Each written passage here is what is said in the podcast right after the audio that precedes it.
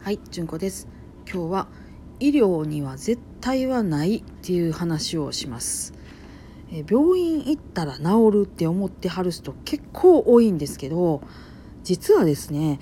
原因がわからないまま気がついたら治ってるみたいなことって割とあるあるなんですよ。え熱がめっちゃ出てるんやけどずーっと37度台後半みたいなのがねずっとあんねんけど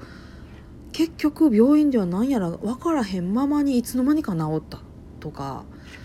ずっと背中が痛いでなんやろうなんやろうって思ってて整形外科行ったり内科行ったりあっちこっち行くんやけど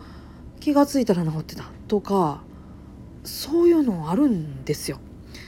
であとですねあの採血するってありますよね。あれってね何なのかっていうと体に他人が針を刺すっていう傷害行為ですよ。でもそれをしても利益の方が上回るでしょっていう理屈であれやってるんですよね。なんかねそういうね医療ってあのーだましだましなところがあるっていうか不確実なところもある。ででもあれがなんで医療として成り立っていて例えば日本ではえー医療費の7割以上を国が負担してくれてるのはなんでかって言ったらあれ統計的に見てある一定以上は効きますよっていうのが理屈の根拠なんですよ。なんであの病院行っても治らへんやないけとかなんか全然ようなったか分からへんやないけとかって言うてあの怒るのはちょっとやめていただきたいかなとかって思ってますすごいね言いにくいことなんやけどあの怒ってもしゃあないことってあるんでほんまに私らにも分からへんことっていうのはほんまにあるんでそこはお目こぼしいただきたいなと思います。とともにですね上手にかかっていただきたいなと思うんです、えー例えば、えーなんかお薬を飲んで様子見てくださいっていうのは様子を見るっていうこと自体が一つ治療になるんですよ。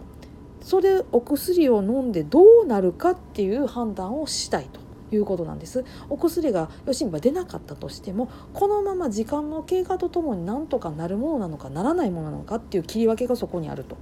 いう感じなんです。だから一回行って治らへんかったからって言ってすぐ他の病院に行くっていうのっていうのってあんまり良い手ではない。むしろ握手かもしれへんのんです。だからね最低2回くらいは行ってほしいなとかっていうのをちょっと思っています。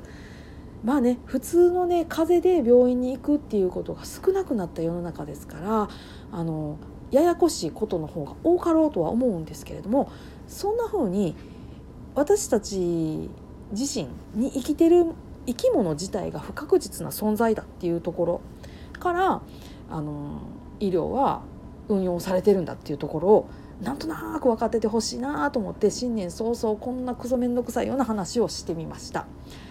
えー何かの最高 参考になれば大変幸いでございます。はい今日もありがとうございました。皆さんどうぞ安穏な一日をお過ごしください。それではまた。ごきげんよう。